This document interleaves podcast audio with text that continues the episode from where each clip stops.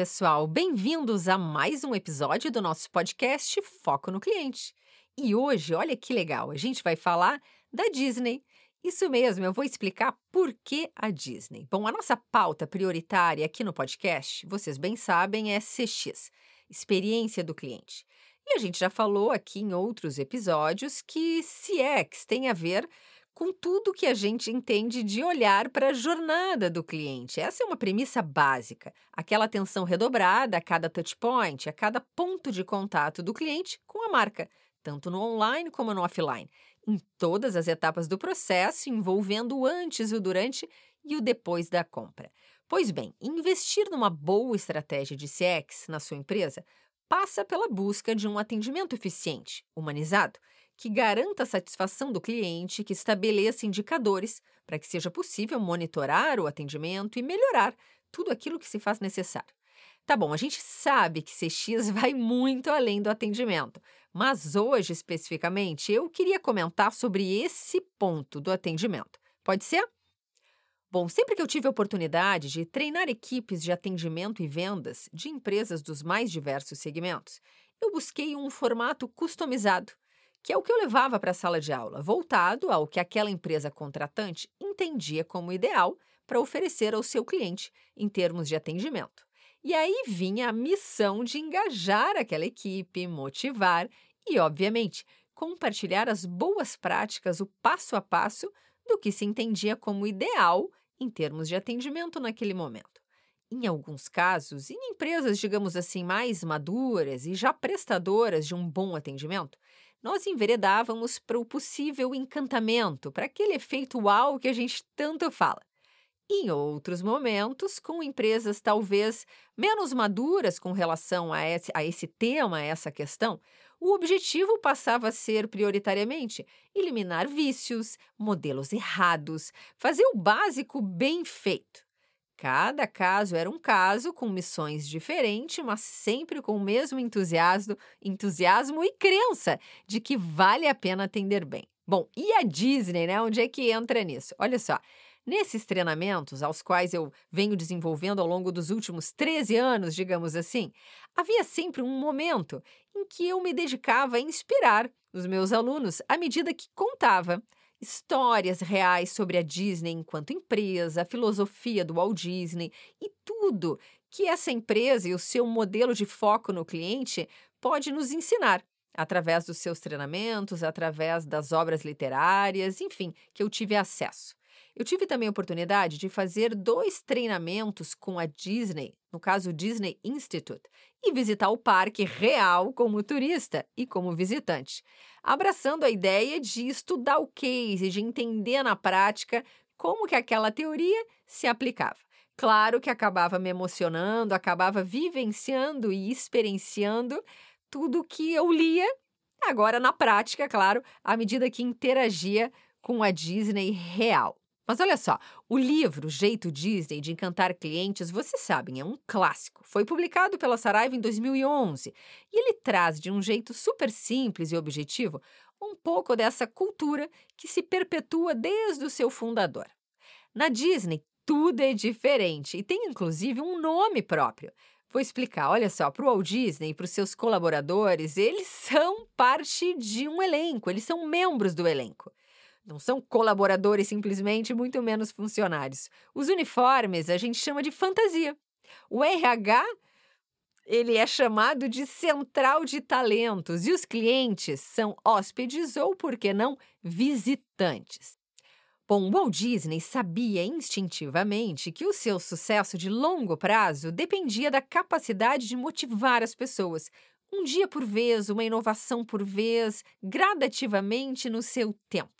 O ano de 2001 não apenas celebrou os 100 anos do nascimento de Walt Disney, como também marcou outro importante aniversário para a The Walt Disney Company, que são os 15 anos de disponibilização dos programas de desenvolvimento profissional, a abordagem Disney, que foi disseminada para organizações ao redor do mundo, o jeito Disney de encantar o cliente. Bom, é por isso que a minha ideia aqui com vocês não é fazer um resumo do livro, né? Mas, claro, se você não leu ainda, leia, porque vai agregar e eu certamente recomendo. O que eu pretendo aqui é comentar o que veio do livro e se transformou em método dos treinamentos voltados a atendimento de excelência que eu tenho ministrado nesses últimos 13 anos. Bom, na Disney, há a convicção que para prestar um bom atendimento, ou mais do que isso, para encantar o cliente, é necessário investir no que a gente chamou de elenco. Desde contratar correto, selecionar os perfis que demonstrem respeito ao cliente, que tenham disposição em atender bem, maturidade para lidar com todas as adversidades que esse tipo de trabalho apresenta né, no dia a dia. A Disney também enfatiza sempre a importância do que chamam de magia dos processos. Isso mesmo, processos têm que ser bem desenhados e revisitados regularmente monitorados, acompanhados de perto, de preferência por uma liderança atenta. Isso sim é fundamental para que tudo funcione, tudo funcione conforme planejado, na mais devida ordem. Afinal, nos parques, o visitante quer tudo menos se deparar com problemas e experiências negativas de qualquer natureza. E claro, tem ainda o que eles chamam de magia do atendimento, que é ponto determinante para garantir a diferenciação da Disney e envolver os clientes emocionalmente, surpreendendo, adivinha, nos detalhes. Olha, em sala de aula, eu costumo sempre dar a devida ênfase para os pilares do atendimento de excelência. Eles foram inspirados nos ensinamentos dessa obra da Disney e da minha experiência no parque, adaptados para a realidade que eu venho identificando nas empresas por onde eu transito. Então acompanha que é bem bacana essa parte aqui do nosso bate-papo. O primeiro pilar, gente, é o conhecimento. Bom, na minha visão, sem ele, sem o conhecimento, nós não prestamos um serviço de qualidade de modo algum. Independente do que estivermos vendendo, ofertando, o conhecimento é determinante para a gente chegar próximo da excelência. Eu preciso de um elenco que domine seus produtos, serviços, processos segurança e confiança através da leitura né, do nosso cliente no contato conosco é essencial através do quê? Através do contato com um especialista, alguém que sabe de verdade aquilo que está falando, que vai passar confiança. Convenhamos, né, pessoal, com o consumidor tão mais exigente, mais bem informado e de fácil acesso às informações na rede, é ainda mais fundamental eu contar com um elenco capacitado, atualizado e com devido conhecimento daquilo que se faz necessário na sua função. Mas vamos então ao segundo pilar. A gente falou de conhecimento. Agora, o segundo pilar é a cortesia. E isso na Disney tem um super valor. Cortesia é, digamos assim, sorriso no rosto, é bom dia, boa tarde, por favor, com licença. Cortesia, gente, tem o poder de minimizar conflito, de desarmar alguém que está, digamos assim, imbuído da vontade de brigar. Cortesia encanta, atrai, impacta no ambiente em que a gente vive. Mas claro que tem que ser genuíno, natural, espontâneo Ninguém suporta comportamento fake, né, robotizado, que segue um script por obrigação, fala palavras bonitas, mas que não cativa o outro e que a gente vê que não é real, não é humanizado. Vamos então ao terceiro pilar. O terceiro, gente, é o padrão. Padrão na Disney está muito vinculado à segurança, os rigorosos padrões de segurança que o parque precisa seguir para não colocar a vida de ninguém em risco. Mas a gente pode expandir a interpretação do pilar padrão para um pouco além. Olha só, padrão também tem a ver com a sua imagem pessoal, o uso correto do uniforme, do crachá, a frase correta para dizer ao telefone, a forma ideal de se despedir. Padrão nos aproxima da excelência é algo previamente instituído que a gente repete e pratica sempre. Ele nos diferencia de quem faz de acordo com a sua vontade, de um jeito sem preparo, sem preocupação com os detalhes. Mas olha só, hein? Eu costumo enfatizar para os meus clientes, meus alunos, que esse tal padrão vinculado à imagem, ao que dizer, ele é fácil de seguir, né, gente? Um treinamento, um manual e, ok, um líder que, de certo modo, cobre no dia a dia. Bom, mas olha só, pessoal, tem um outro significado originário desse pilar padrão que não é tão simples, mas é essencial para quem se propõe a um atendimento uau. Eu me refiro ao padrão de fazer bem sempre, independente do dia, da hora ou da minha condição de humor.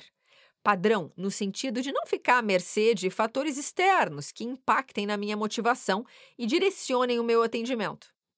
Ah, se eu, por exemplo, descubro que estou no vermelho, ou briguei com o namorado, ou não dormi bem, ou, enfim, uma notícia bombástica, eu acabo esquecendo em muitos momentos que eu represento uma marca e que quando eu tenho um papel a cumprir, que a imagem daquela empresa que confia em mim está em jogo. E eu não posso, dependendo desses fatores externos, que, claro, impactam na gente, mas eu não posso fazer deles motivos, muletas, para agir de um jeito diferente, fora do padrão que se espera de um bom atendimento naquela empresa. Bom, óbvio que quando o universo conspira a favor, ah, eu acabo gostando da imagem que eu vejo no espelho, ou porque a notícia é boa, existe uma promoção, um presente, um, qualquer coisa que impacta positivamente. Aí, claro, é muito mais fácil a gente contar com um time devidamente motivado e que segue à risca aquilo que se espera dele. Difícil é a gente manter um padrão de excelência sempre, independente do cansaço, independente desses fatores externos alheios à nossa vontade e que muitas vezes acabam gerando insatisfação, tristeza, desmotivação.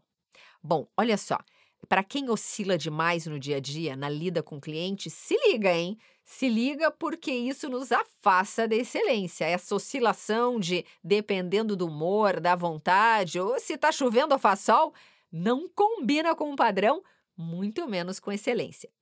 Olha, e os melhores profissionais de atendimento que eu conheci na minha vida, nesse ambiente organizacional, eles usam o que a gente chama na psicologia de filtro. Exatamente, é uma palavra técnica que todo mundo que lida com cliente deveria saber. Esses profissionais aos quais eu me refiro, eles também ficam tristes, cansados, frustrados, mas na lida com o cliente, ao subir no palco, e esse palco pode ser o ambiente da tua loja, pode ser o telefone, pode ser no chat. Nesse momento, esses profissionais, eles filtram essas eventuais insatisfações e são incapazes de transferir ao cliente. Olha, eu sinceramente tiro o chapéu porque tem um monte de gente que segue essa linha do uso do filtro. Não é fácil.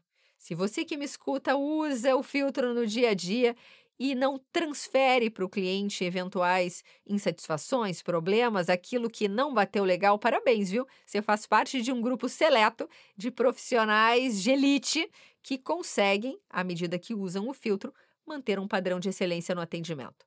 São esses profissionais que nos inspiram, que fazem a gente acreditar que atender bem, se dedicar a gerar uma experiência positiva ao cliente, vale a pena sempre. Como eu aprendi na Disney, para eles, o seu papel dentro da empresa independe da área de atuação, viu? Independe da função que executa.